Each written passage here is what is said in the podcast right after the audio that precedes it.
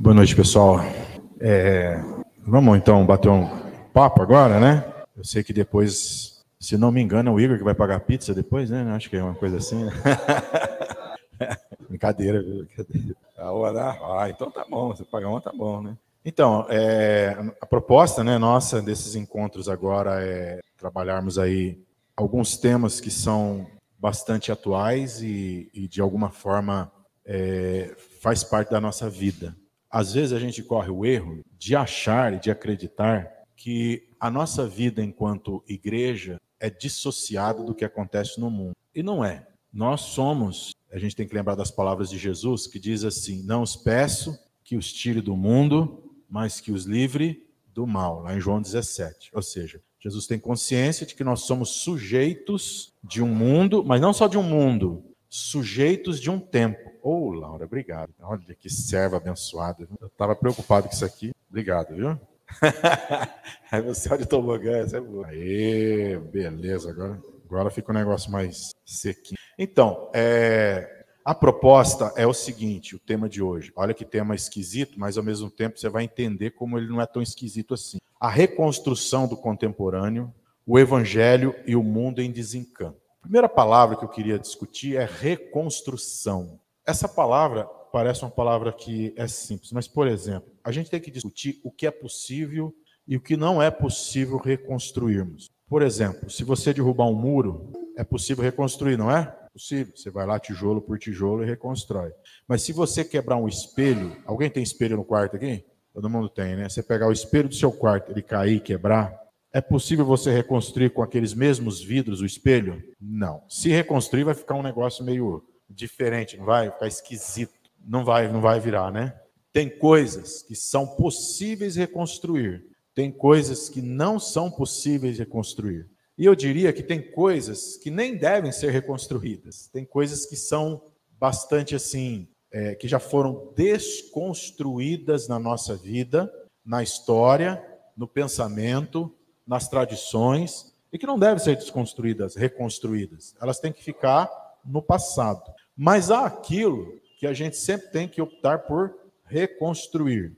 Por isso que é confuso, porque a gente precisa saber o que é possível reconstruir, o que deve ser reconstruído e o que não deve, o que não precisa. E que se você mexer, é pior, vai ser mais difícil, mais dolorido, mais complicado. Né? A outra palavra é contemporâneo. Alguém sabe me dizer o que significa essa palavra? Contemporâneo? Pode falar o que você quiser, não tem problema se está certo ou não. Deixa eu perguntar assim: quais são as características do nosso tempo que você acha que são diferentes de um tempo atrás? Me ajude aí. Oi? Tecnologia? O que mais? Consumismo exagerado. Individualismo? O que mais que é diferente? De... Será que isso não tinha antigamente? Oi? Crise climática. Verdade, né? O que mais? O que é característico do nosso tempo? O... Tem um, um teólogo peruano chamado Samuel Escobar, que ele disse assim que se nós pudéssemos resumir tudo que nós, em uma palavra só, o mundo contemporâneo, ele diria velocidade. A velocidade com que as coisas acontecem. Tudo muito rápido. Só que a vida não é assim. E isso traz implicações para a saúde, para as convivências, para as nossas relações, para uma série de. É, daquilo que é humano. E tudo que é humano, gente, é, o Edgar Morin, que é um pensador francês, ele lida com a educação, ele diz assim que ele fala da, da inteligência da complexidade, né? Então nós enxergamos as coisas fragmentadas. Já viu na escola? Na escola você fala assim: tem biologia, matemática, não é assim que a gente pensa? História, é, aquelas matérias que a gente gosta mais e aquelas que você não gosta mais. Só que o ser humano, viver a, a vida, a existência, ela não é fragmentada. Não dá para pensar teologia, por exemplo, distante das outras coisas da vida. Não dá para você pensar Bíblia distante das outras áreas da vida. Não dá para você pensar, por exemplo, é, estudar Bíblia e não pensar a respeito é, da cultura, da sociedade, não pensar a respeito da psique humana, não pensar a respeito das, das estruturas sociais. Tudo isso faz parte da nossa vida. Nós somos pessoas que vivemos e convivemos assim.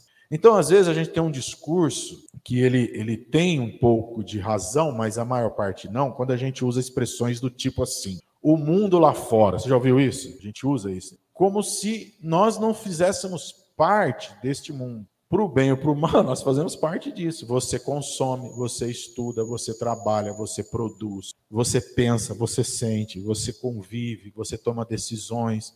Nós fazemos parte disso. Vou citar um texto bíblico e depois nós vamos pensar um pouco mais aqui no outro conceito. Paulo diz assim Romanos 12, 2: Não vos conformeis com este mundo. Só que a palavra lá, a palavra mundo, é a palavra aion, significa tempo, século, era, não é necessariamente mundo. O que, que ele está dizendo? Ele está dizendo: não deixe o seu tempo absorver a sua vida. É, mundo ali é muito mais característico do tempo, da época. Bom, então nós vimos o que, que é reconstrução, contemporâneo, que vem do século XVIII para cá, tá? A gente vai pensar um pouco. E a outra palavra é o Evangelho e um mundo em desencanto. O que, que te lembra a palavra desencanto? Você já ficou desencantado alguma vez na vida? O que, que é desencanto, gente? Decepção? O que mais? O que, que é desencanto? É, o seu time diz isso, né?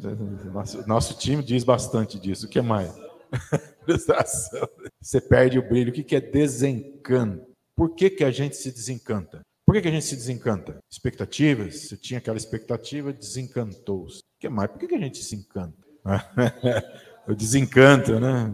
Essa palavra, ela diz muito.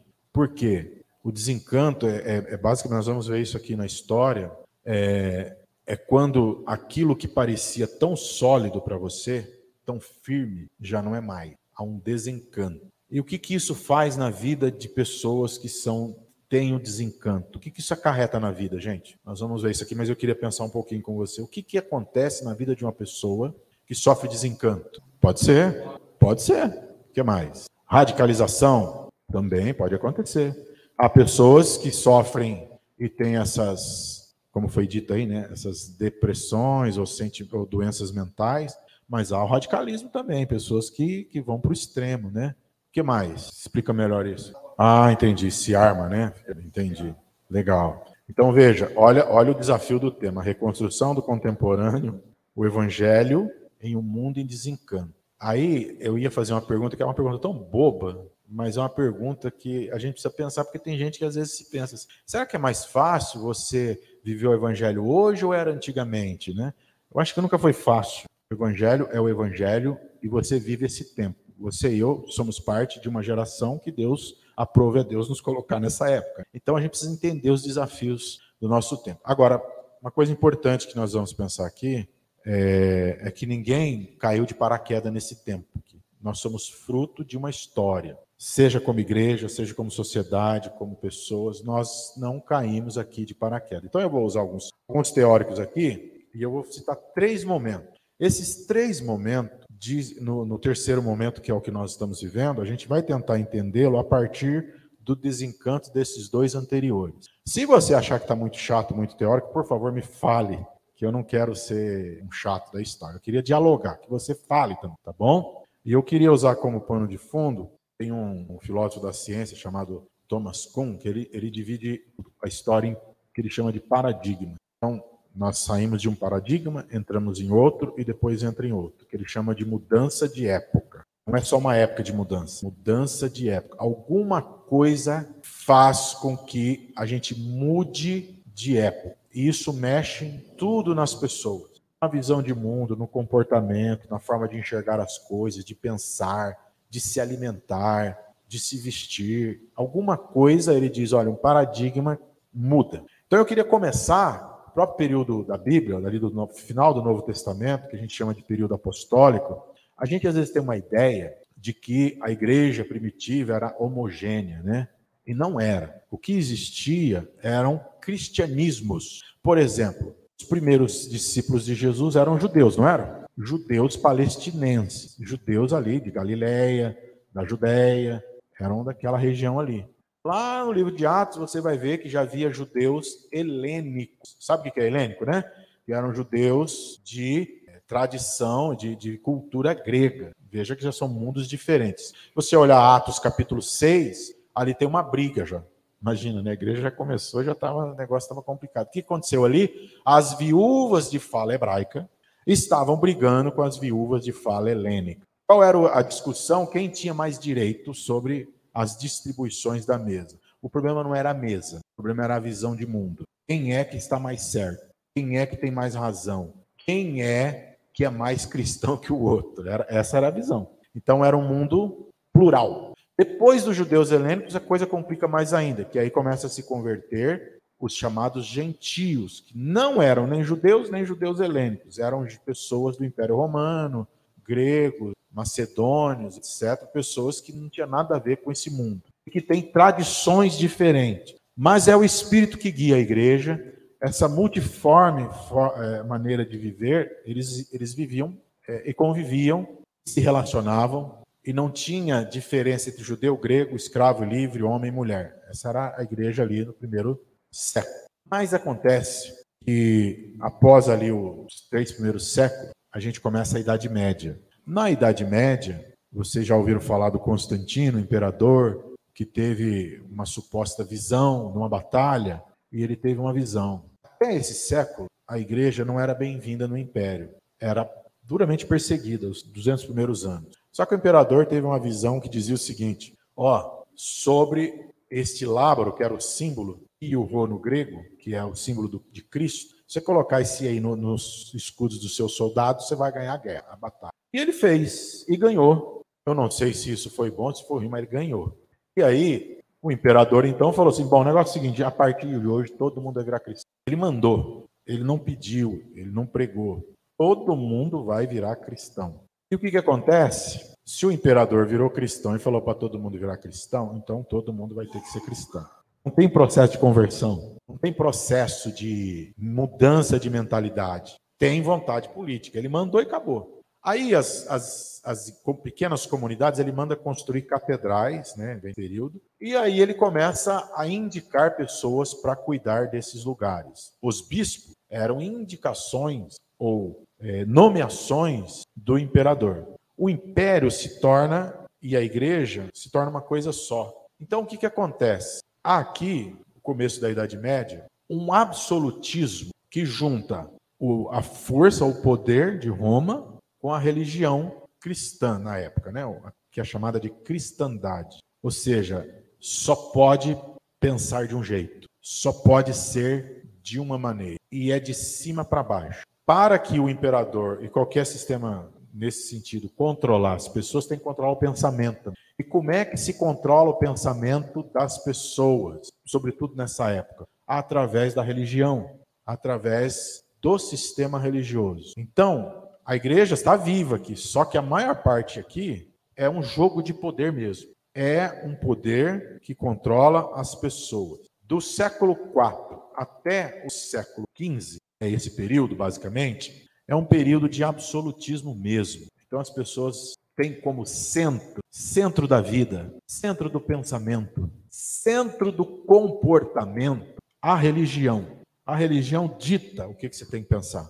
O sujeito não tem voz. Você não tem voz. Ah, eu penso, você não tem que pensar nada. Você só diz amém para aquilo que a religião, no caso ali a cristandade, determina. Imagina o que é viver um sistema assim, né? E Alguns diziam, e alguns diziam assim que na Idade Média Deus era o centro, não é Deus, é o pensamento sobre Deus, é a religião e principalmente essa ideia é, medieval sobre Deus, é absolutista mesmo. Então as pessoas não tinham. Então esse é o primeiro momento que eu queria discutir e pensar um pouquinho com você. A religião é o centro. Lembra daquela história que o Galileu diz que é a terra que gira, não é o sol que gira. Né? Lembra dessa história que o coitado foi mandado para o inferno, foi tirado do inferno, foi, né?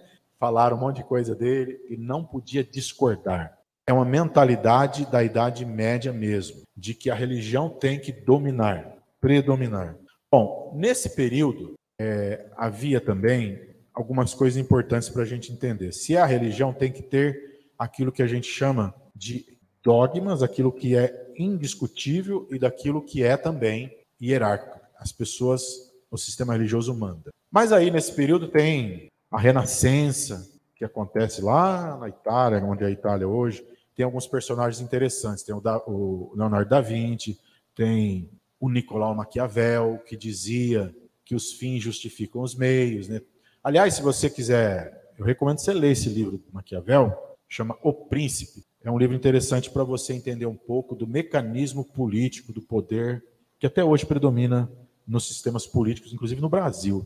Por exemplo, às vezes as pessoas brigam por causa de políticos, aí de repente você vê os políticos fazendo aliança. Por quê? Porque eles pensam assim: os fins justificam os meios. Ou seja, o que importa é que nós conseguimos o que nós achamos que tem que conseguir. Então, às vezes pessoas que têm, por exemplo, você tem um padrão ético, mas nesse meio não tem. Nesse meio, o fim é aquilo que eles querem. Não está preocupado com padrão ético, moral, como a gente. É outra, é outra coisa, é outra, é outra linguagem, é outra coisa. Por isso que é importante. Quando, antes de política, a gente entender os, os teóricos. E o Maquiavel é um dos que precisa ser lido, né? Bom, deixa eu continuar aqui. Então, entender a Idade Média, qual é o centro? A religião. Importante a gente entender isso. Aí vem a reforma protestante, que começa a discordar de tudo isso. Antes da reforma protestante, existia, por exemplo, o humanismo, a renascença, mas na reforma, o que está acontecendo no mundo da época? Aqui está entrando uma outra época, um outro paradigma. Houve, por exemplo, a queda do feudalismo na, na Europa, né? A imprensa começa a surgir, o Gutenberg inventa lá a imprensa. O comércio, as pessoas precisam comprar e vender. Para comprar e vender, precisam ter uma certa liberdade. Então está surgindo um novo mundo na época. E aí, com isso, as questões religiosas são que é, aparecem. Aí surge a reforma protestante, com Martinho Lutero e outros reformadores. Então, esse mundo aqui começa a mudar. O sujeito começa a ter voz. A pessoa, o indivíduo, pode falar. Começa a falar. Então, não é mais a religião o centro. O sujeito começa a ter voz. Bom, deixa eu correr aqui. É, olha que, que interessante. Começa a partir, então, século XVI, XVII, aquilo que a gente chama de modernidade. Vamos pegar a partir do século XVII.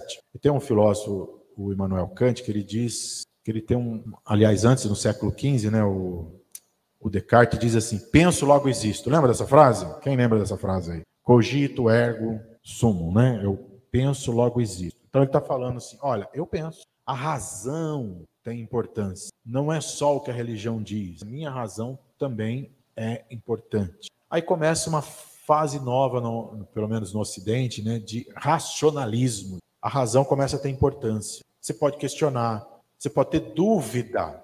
Você pode, inclusive, duvidar do seu próprio pensamento, que é o método dedutivo. Ele começa a pensar é, essas coisas que, que eram comuns na época. E depois o Kant, né? Interessante o Kant fala assim: ó, tem o sujeito e o objeto. Eu observo isso aqui. Mas o que eu observo disso aqui é o que eu penso sobre isso. Mas isso pode não ser o que eu penso. Né?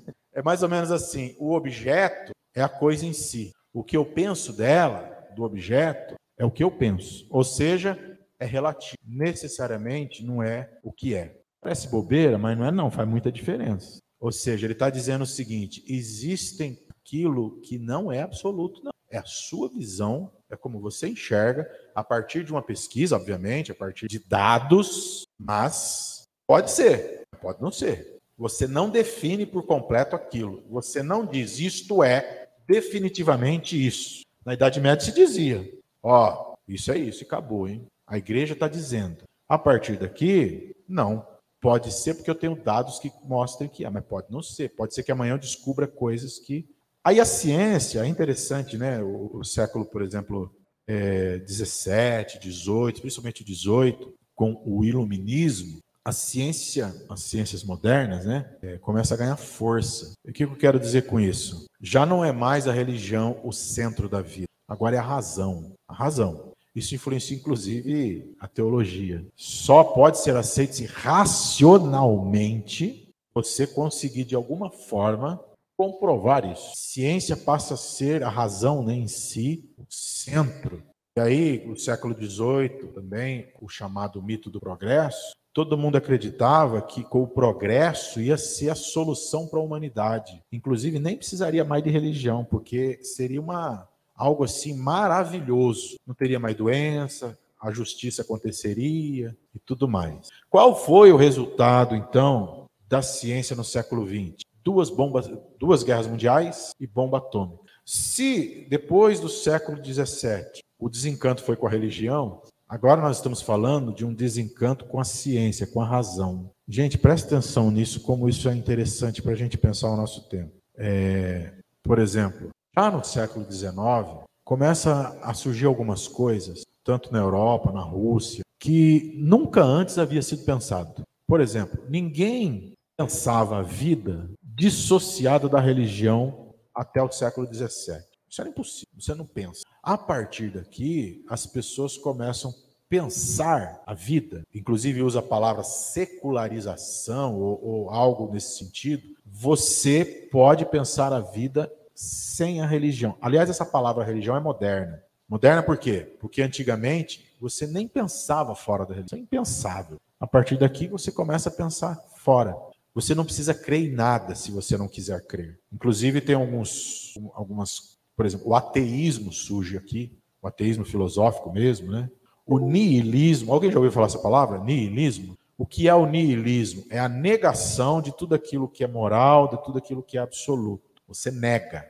Isso tem implicações. Por exemplo, aí tem toda uma discussão em torno disso, né? Mas você pode negar a culpa.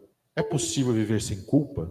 Quem leu Crime e Castigo aqui do, do Dostoiévski, é uma discussão sobre isso. É possível viver sem culpa? Você pode matar e sem sentir culpado? Você pode simplesmente é, fazer o mal e está tudo tranquilo? Você nega isso? Você não nega só Deus, você nega tudo aquilo que é absoluto, tudo aquilo que é moral. Você quer estar tá tão solto e livre do, do, de tudo aquilo que é, em certo sentido, se sente é, preso, que aí surgem essas coisas, né? O, tem um Bielinski que dizia: a negação é o meu Deus. Bom, aí, mediante isso, veja, não é mais a religião o centro, não é mais a razão, a partir do século XX. O que, que, se torna o centro, então, agora? Agora que nós vamos chegar no nosso mundo, tá? Eu queria vocês aqui tentar ser bem prático, tá? Desculpe a, essas coisas só para a gente tentar ser bem prático. O que, que sobra, então, gente? Não é mais a religião enquanto instituição, dogma, e não é mais a razão enquanto ciência, enquanto alguma coisa. Por exemplo, a gente viveu há pouco tempo atrás aqui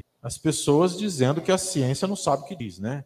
O que, que é isso? É espírito realmente do nosso tempo, da nossa época. É, então, algumas coisas que foram perdendo o encanto nesse momento. Eu vou citar algumas aqui. Pensar um pouco o que sobra para nós. E é isso que a gente tem que lidar. Por exemplo, já perdeu o encanto com toda a instituição de cima para baixo, com a religião. Eu não estou dizendo é, com a espiritualidade, tá? Estou dizendo com o sistema religioso. São coisas distintas. São coisas distintas. E nem com o pensamento do ponto de vista científico. Mas há outras mortes também nesse período. A morte das utopias. Sabe o que é utopia? Não sabe o que é utopia? Morreu. É, embora algumas pessoas ainda acreditam e brigam por utopia, mas não, você dificilmente vai ver alguém assim, eu morro por uma causa. Que causa que você morre? Né? Como assim? O Nietzsche chegou a dizer, é interessante que ele falava que Deus morreu. Preste atenção no que ele quer dizer. Ele não disse que Deus, Deus morreu. Ele disse que a ideia de Deus, desse Deus que ele chamava metafísico da Idade Média, absolutista, morreu. A maior prova disso é que veja quantos tipos de igreja nós temos. É impossível você pensar só um tipo, porque isso é o tipo da nossa época. É impossível você pensar um mundo único. É tudo fragmentado. É fragmento. É, alguns chamam de morte das metas narrativas. Tudo palavras difíceis, mas você vive. O que, que é isso? Não existe uma única forma de pensar a coisa. É certo ou errado? Depende de como a gente olha. Tem sentido, mas também a gente pode questionar isso. Não existe, por exemplo, algo sólido mais. Aquilo que você considerava extremamente sólido no passado. Vou dar um exemplo muito tranquilo da gente discutir. Autoridade. O que é ser autoridade hoje? As pessoas olham aquilo que outrora era inquestionável, hoje não é mais. É, há uma palavra que é utilizada, que é a palavra pós-modernidade. O que é pós-modernidade. Justamente isso, é o desencanto com tudo aquilo que não deu certo. Em outras palavras, gente, olhando aqui do ponto de vista histórico, sociológico, antropológico, nada deu certo. Nada. A gente vai checar, calma, que o evangelho ainda tem esperança, né? Nada deu certo. A ciência não deu certo. O sistema religioso não deu certo. As utopias não deram certo. Nada deu certo. Aí a gente faz igual aquele pensador que diz assim: ó, oh, e agora? Quem poderá me defender? Né?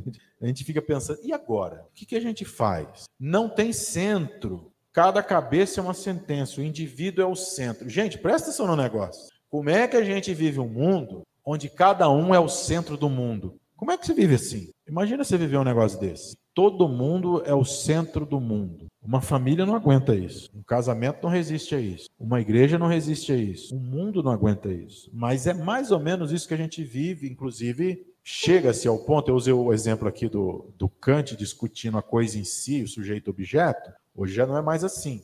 Hoje é assim, eu digo, isso aqui é um celular. Alguém pode dizer, não, isso aqui é uma bucha de lavar roupa. Não, é um celular. Não, mas para mim, uma bucha de lavar roupa. Não, não, você, não, é isso mesmo, né? Então, essa questão do que é, por exemplo, verdade, ela não é tão mais porque existe, depende do que você acredita ser verdade. É, não é a verdade, não existe a verdade como conceito, tá?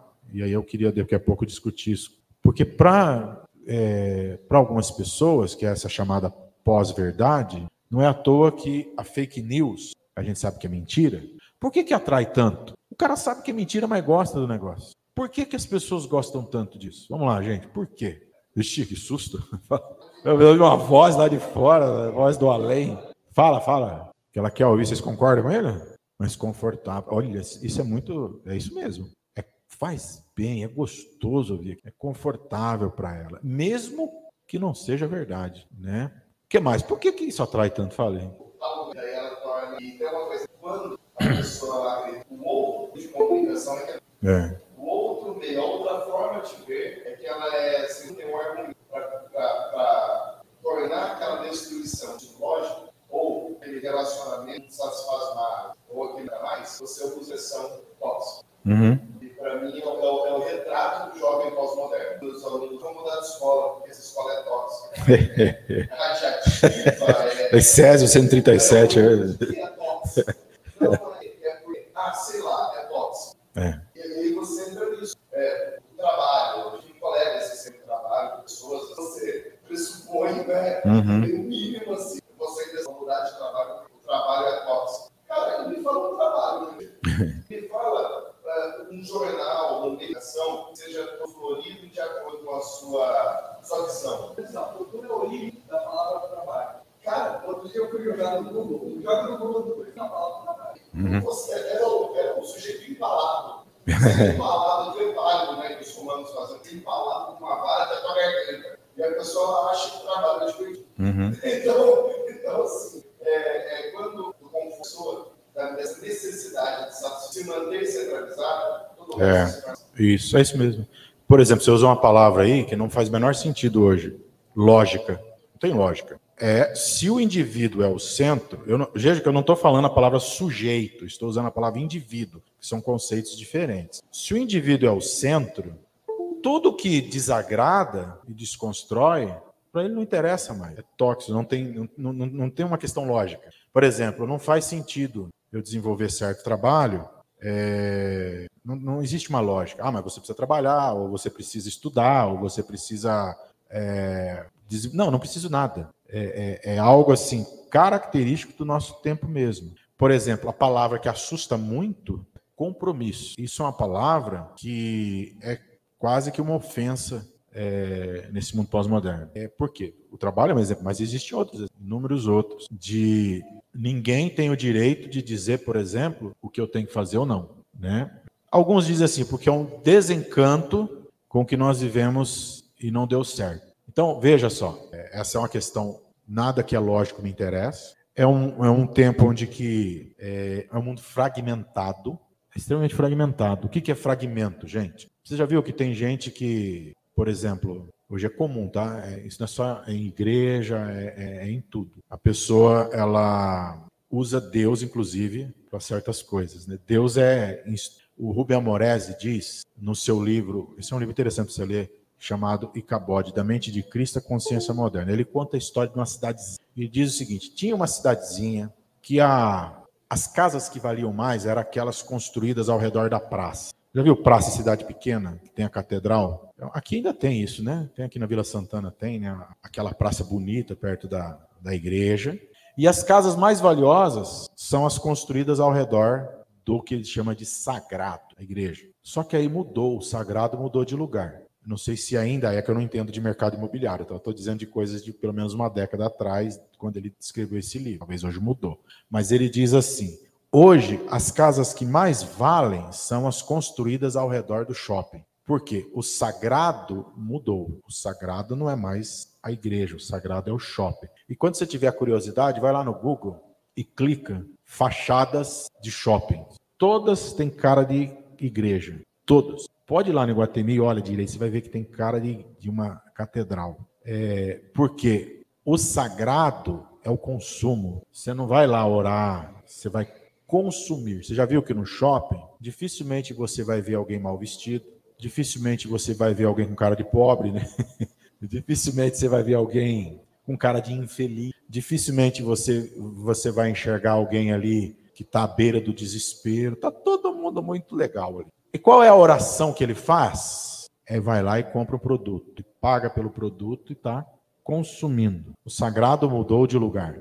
É o consumo. E a gente acredita que a gente pode consumir tudo mesmo, gente. Incrível um negócio desse. A gente acredita que a gente pode consumir paz, que você pode consumir amor. Esse é o mundo, é, é essa cara do mundo que a gente vê, é um mundo em desencanto mesmo. As coisas estão derretendo.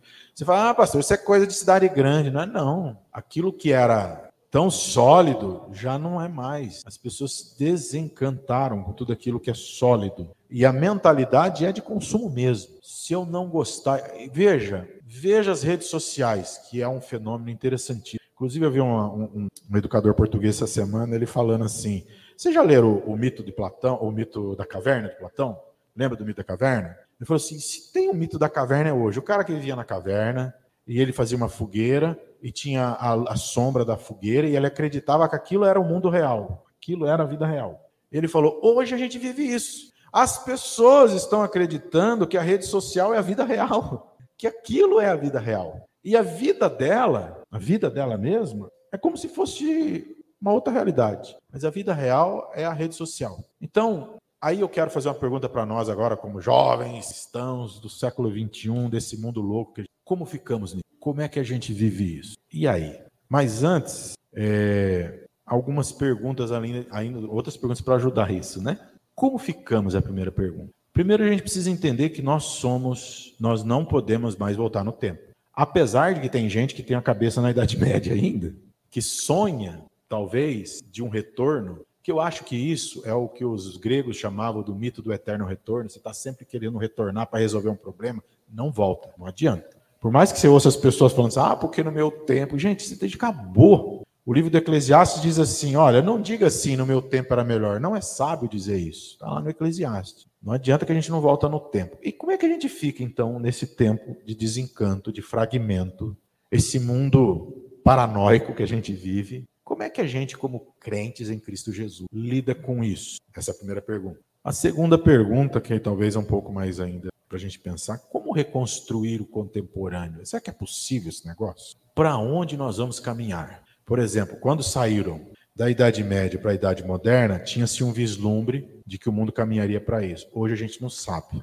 Mas aí eu queria fazer a leitura de alguns textos que nos dá esperança. É, alguém quer falar como é que a gente fica nesse negócio aí? Depois eu vou, eu vou ler os textos aqui para a gente. Primeiro texto, Daniel 2, 31 a 34. Daniel capítulo 2, verso 31 a 34. Essa é uma visão que Daniel, que o rei Nabucodonosor teve e que ficou desesperado para poder alguém interpretar esse sonho. E o Daniel interpretou o sonho. Olha o que ele vai dizer a partir do 31. Tu olhaste, ó rei, diante de ti estava uma grande estátua, uma estátua enorme, impressionante. A sua aparência é terrível. A cabeça da estátua era feita de ouro puro, o peito e o braço eram de prata, o ventre e os quadris eram de bronze. As pernas eram de ferro, os pés eram em parte de ferro, em parte de barro. Enquanto estavas observando, uma pedra soltou-se sem auxílio de mãos, atingiu a estátua nos pés de ferro e de barro e esmagalhou, esmigalhou. O ferro, barro, bronze, a prata, o ouro foram despedaçados, viraram pó, como pó que debulha o trigo, a ilha durante o verão. O vento os levou sem deixar vestir. Mas a pedra que atingiu a estátua tornou-se uma montanha e encheu a terra. Você lê todo o texto, você vai ver que essa pedra é o reino de Deus e que a estátua eram os impérios. Mas o que me chama a atenção aqui são os pés da estátua. Do que, que era feito? Os pés? Diz aí? Ferro e barro. Gente, todo sistema tem pé de barro. Não dura para ser destruído. Tudo aquilo que as pessoas colocam, toda a sua firmeza e solidez tem pé de barro. O próprio texto diz que quem destrói isso foi Deus. Próprio Deus faz isso. Então, o que a gente viu no passado é que, de alguma forma, a gente acreditou, a humanidade acreditou naquilo como se aquilo fosse o próprio Deus. E não era. Tem pé de barro. Os pés de barro não param de pé. Uma hora cai. Não fica, não tem. Pode durar algum tempo, mas cai. Todo o sistema, inclusive o Estado, o Estado tem pé de barro. Tudo tem pé de barro. O sistema financeiro tem pés de barro. As organizações têm pé de barro. Tudo tem pé de barro. Então, isso aqui não deve nos assustar. Ou seja, quem está falando isso foi o próprio Deus. O segundo texto que eu queria ler, Atos 17, verso 28. 17, verso 28. Se alguém puder ler para mim, fazendo um favor. Olha o 27, que desde o 27, 27 e 28. Vamos lá. Isso, olha só. Presta atenção nisso aqui que, que o Paulo está falando aqui. Ele está em Atenas, no Areópago, onde as pessoas ficavam discutindo ali filosofia, históricos, os epicureus. A gente que não tinha o que fazer ficava lá discutindo o dia inteiro, né? Aí ele foi lá. Mas olha o versículo 28, que coisa interessantíssima. Ele diz assim: Nele vivemos, nos movemos e existimos, como disse alguns dos poetas de você. Alguns dos poetas de você. O Paulo conhecia os poetas gregos. O que, que isso significa? Significa que é alguém que sabe dialogar, gente. alguém que sabe conversar com o seu mundo, é alguém que sabe fazer, inclusive ele está fazendo teologia com a poesia dos gregos. Ele não ficou satanizando eles, ele não usou Bíblia aqui. Você viu ele citar o texto sagrado aqui? Não, por que queria citar a Bíblia para ateniense? Não ia fazer o menor sentido. Ele usou poetas gregos, ele dialogou com o seu tempo. Bom, a primeira orientação que eu daria nessa discussão nossa foi aquela: não se assuste, todo sistema tem pés de barro. Não para de pé mesmo. Não coloque sua confiança nisso. A segunda coisa que nós precisamos aprender a fazer, dialogar. Dialogar. É fácil ou é difícil, gente? Vamos lá. Difícil, né? Por que, que é difícil dialogar? Para dialogar, você precisa ouvir. e não só ouvir, Conhecer também o que o outro pensa. Por exemplo, o Paulo está citando aqui poetas gregos. Se fosse uns crentes muito santos hoje, ia falar isso é coisa do mundo, né? Isso não presta, isso tem que repreender. O Paulo não, ele vai lá e, e fala: os poetas de vocês dizem, o cara lia aquilo, ele conhecia aquilo. Dialogar. Você não precisa necessariamente concordar, mas o Igor falou um negócio muito sério. Cada um só defende o seu espaço. Se, como cristãos, jovens crentes, nós não soubermos dialogar, gente, é, a gente vai reproduzir o que tem hoje. Eu sei que é difícil, às vezes, você dialogar com pessoas que são muito difíceis. Geralmente, o difícil é o outro, não é a gente, né? Geralmente é assim. Mas a gente precisa aprender a dialogar.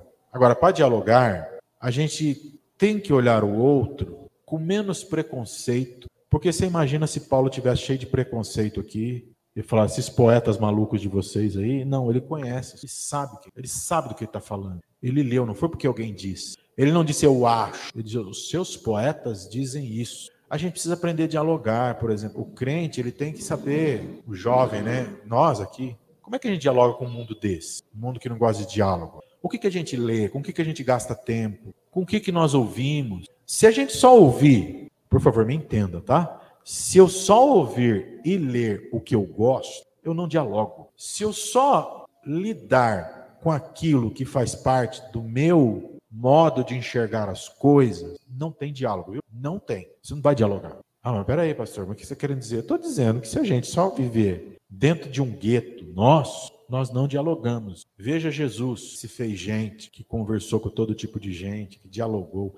Paulo está falando com atenienses, com pessoas que, para um judeu, era igual cachorro. Eles não gostavam dessa gente. Ele dialogou. Como é que ele ia fazer isso? Ele tinha que conhecer. Bom, vamos lá, outro texto. Deixa eu correr aqui. 1 Coríntios 13, de 8 a 13. Por favor. Sim. Uhum. Não. É, é, é, que assim, essa, essa sua fala, gente, ó, isso é muito, é muito assim. É, a gente não precisa olhar o outro com uma mentalidade colonizadora. O que, que é isso? Como se o outro fosse alguém que eu tenho que conquistar. Não. Até porque quem transforma a vida de um ser humano é o Espírito Santo, não é a gente. Você não tem que argumentar.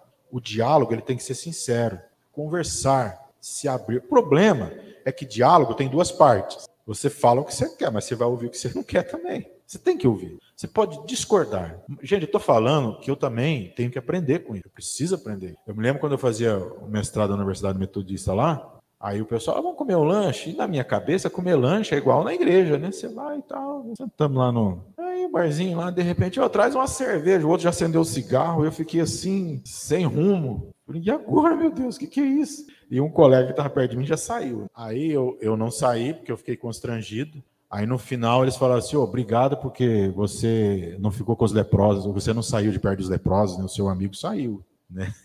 Eu fiquei muito assim, porque lá quem estudava não era só pastores, era de pessoas né, interessadas em religião. E aquele dia que mexeu muito comigo, porque eu falei, cara, não me fizeram nada, me respeitaram, às vezes até pediam oração, né? Você é pastor, ora por mim, mas não fizeram nada. E eu fiquei pensando assim, em Paulo aqui, era o interesse mesmo da pessoa. Gente, não dialoga.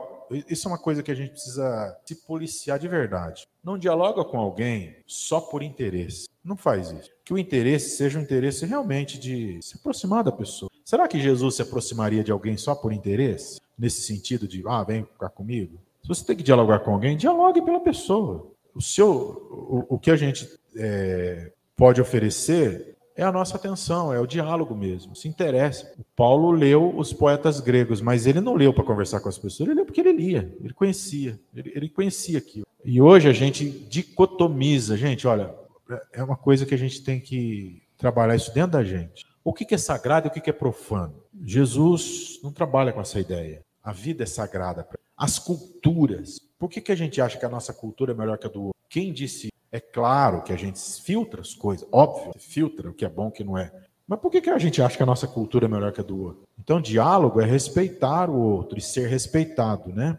Deixa eu correr aqui o outro texto, 1 Coríntios 13, 8 até o 13. Olha só. O amor nunca perece, mas as profecias desaparecerão, as línguas cessarão, o conhecimento passará. Vai passar tudo isso. Pois em parte conhecemos e em parte profetizamos. Gente, olha essa palavra, em parte. Ninguém tem resposta por inteiro. Ninguém conhece por inteiro. Nós conhecemos em parte. Ou seja, tenhamos humildade. Primeiro, todo sistema tem pé de barro. Segundo, diálogo. Terceiro, tenhamos humildade. Nós só conhecemos em parte. Você não tem.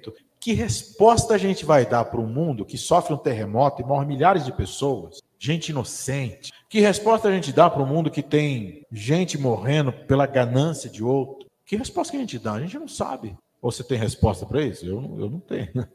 A gente pode até dizer, ah, isso é consequência do pecado. Tá bom, mas não responde. A gente não tem resposta para tudo. A gente precisa ter a humildade de saber, eu não sei, eu conheço em parte. Mas olha o que ele vai dizer aqui, ó.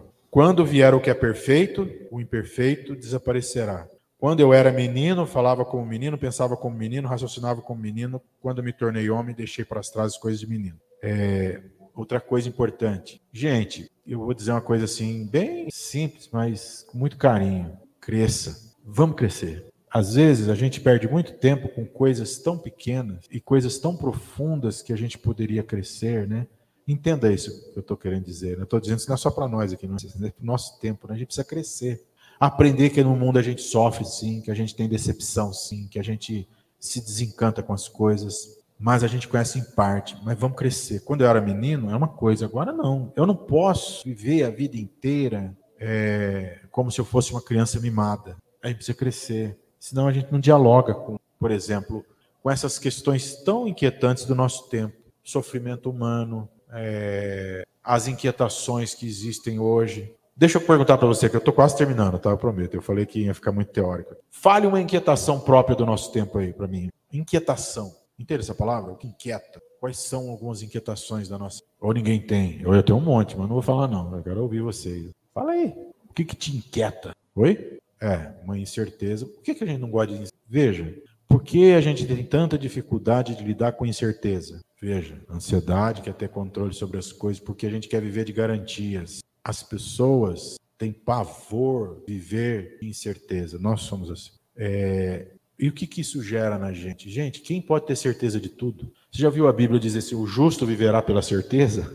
Está escrito isso lá? Não. O que mais que deixa a gente inquieto? O que, que te deixa inquieto? É verdade, isso deixa inquieto. A gente. Não, o que vem na cabeça aí? É só para a gente. A, espera inquieta, não sei se é isso que Coisa que exige tempo inquieta. É isso mesmo. Por exemplo, é, eu vou dar um exemplo pessoal. Eu fiz uma dieta, estou fazendo ainda, desde o dia 10 de agosto. 10 de agosto, né? Assim, o que às vezes eu vejo pessoas que querem ter resultado da noite para Qual é o caminho mais rápido? né? Qual é a, a, a fórmula mágica? A espera é uma angústia, uma agonia do nosso tempo. Tudo é muito rápido, mas isso deixa a gente muito inquieto. Você tem razão, incerteza, espera. É, você quer ver alguém falar para você assim, ó, oh, preciso conversar com você, segunda-feira a gente conversa. Não, pelo amor de Deus, me manda um WhatsApp. Não é isso? Isso é maldade, né? Não, vamos agora, né? Do que é esperar. Você, você matou de curiosidade. Olha, gente, olha o tipo de inquietação que você imagina se esse seria um tipo de inquietação de uma pessoa, de um sertanejo há 50 anos atrás. Isso aí jamais seria inquietação, né? Mas é nossa, é típico nosso. O que, que adoece a gente hoje? O que, que deixa a gente doente hoje? Hã? O quê?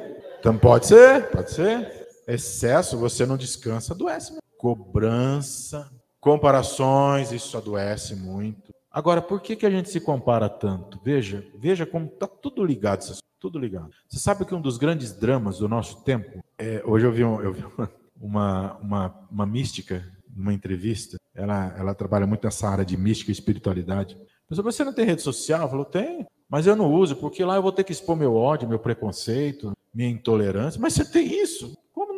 Eu não finjo que eu não tenho. Aí ela falou assim: nas redes sociais, as pessoas é, colocam coisas para chamar atenção, porque o maior medo delas é se é serem invisíveis. Segundo ela, um dos grandes medos do nosso tempo é ser invisível. Pessoas não querem ser invisíveis. Mas para isso, apela para esse tipo de coisa, né? De, de colocar o coração em elementos que são tão, tão assim frágeis, né? É pé de barro, né?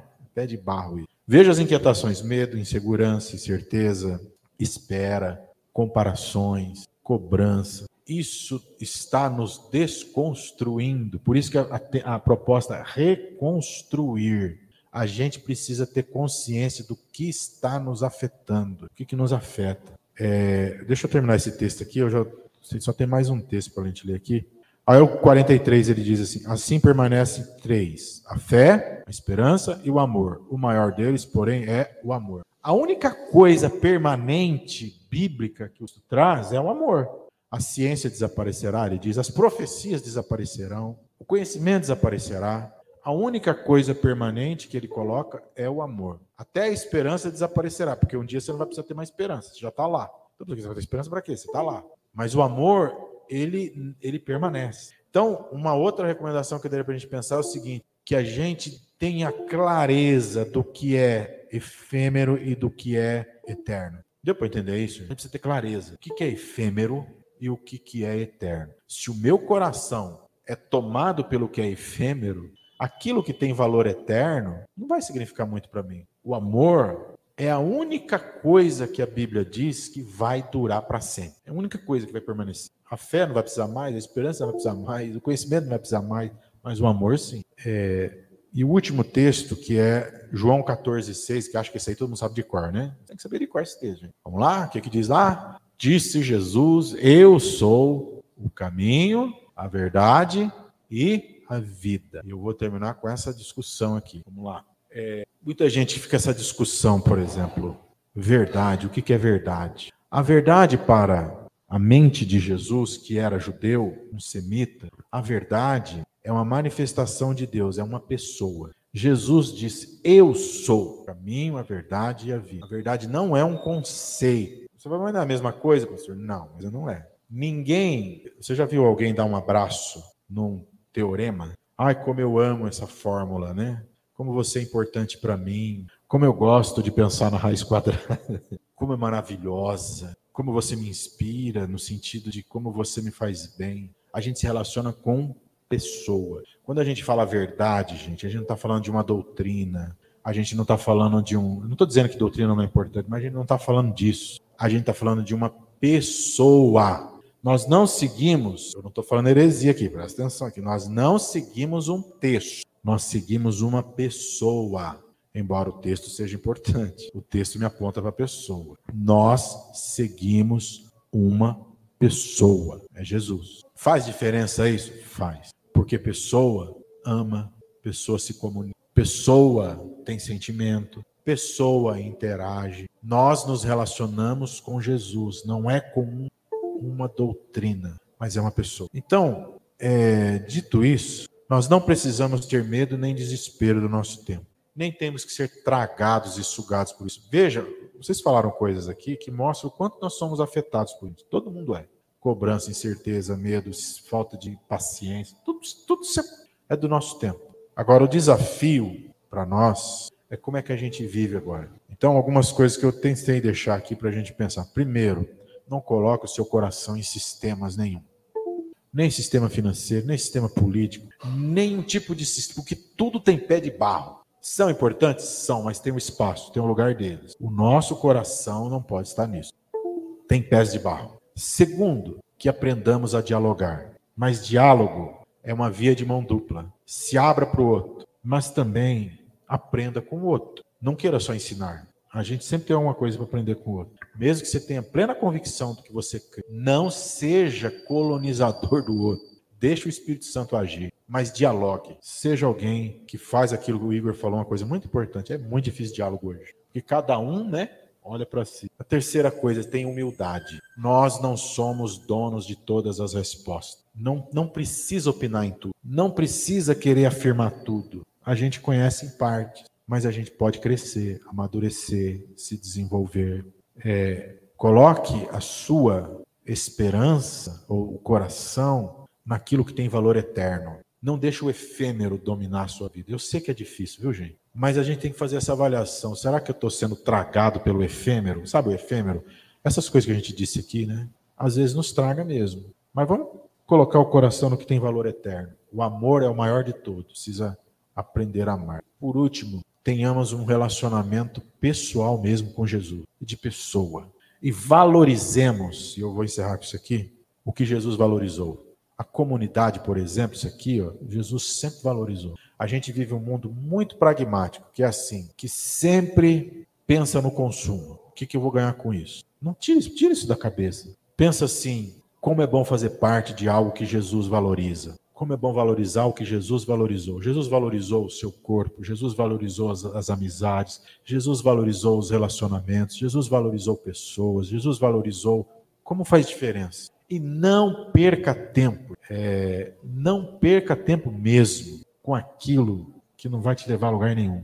É, a gente sabe de muita coisa que não leva a lugar nenhum, a gente perde tempo, né? Às vezes tem muito disso, né? Eu vou encerrar com essa frase do Leonardo Boff que diz assim: As crises são purificadoras, e o caos momentâneo prepara a irrupção de uma ordem mais alta e integradora. O Boff disse assim: não tenha medo de crise. Crise, é, tem uma frase do, do Gramsci que diz assim: crise é quando o velho não morre e o novo não nasce. Você já viu um negócio desse? Não morre o velho o novo não nasce. Aquela coisa que você fica assim, você não sabe onde você está. Ele está falando assim, mas sempre que passa crise nasce algo novo. E eu amo Jesus por isso, porque Jesus faz novas todas as coisas. Eis que faço novas todas as. Então, queridos, louve a Deus porque Deus permitiu que você e eu vivêssemos nesse tempo. Então, a proposta, a reconstrução do contemporâneo. Você não vai mudar o mundo, mas você pode reconstruir a maneira de pensar o mundo. Reconstrua o olhar. Não fica tragado por isso que nos traga, não. Vamos reconstruir o olhar, sabendo que os sistemas todos têm pés de barro, que a gente pode dialogar, que a gente pode amar, que a gente pode se relacionar com Jesus de uma forma muito profunda. Mas valoriza o que ele valoriza, viu? Seja o melhor profissional que você puder ser, mas nunca se esqueça as nossas prioridades. Jesus a nossa prioridade. Nós somos frutos das prioridades de Deus. Então eu não sei se esse assunto ficou muito pesado ou não, mas é uma provocação muito mais de reconstruir o contemporâneo. A gente precisa entender o nosso tempo. Esse tempo é esquisito mesmo, viu, gente? Talvez os seus avós iam ficar apavorados com esse tempo aqui. Os nossos ancestrais iam ficar de cabelo em pé com isso. Mas não são eles que vivem aqui, somos nós. Então, Deus nos deu o privilégio de vivermos isso. Não queira voltar no tempo, você não vai voltar. Ah, como era bom. Não tem esse negócio de que era bom. O melhor tempo da sua vida tem que ser hoje. É hoje. Hoje é o que você tem. Você não tem mais ontem. E a gente não sabe como é que vai ser o amanhã. Você tem o. Então o melhor tempo é hoje. Que em nome de Jesus a gente tenha coragem de viver esse tempo e se aprofundar, né? Não seja, gente, por favor, crente alienado. Sabe o que é um crente alienado, né? Aquela pessoa que espiritualiza tudo que tudo é coisa do capeta, que tudo. Não, não é não, isso é coisa humana mesmo. Não estou dizendo que ele não existe, estou dizendo que isso aqui é coisa de gente. Os dramas humanos são humanos. Beleza? Se alguém quiser falar alguma coisa, discordar, fica à vontade aí, não tem problema não. É, a proposta foi essa, né? Não sei se eu sei que para a gente pensar um pouco além da nossa para fazer a gente pensar um pouco melhor, né?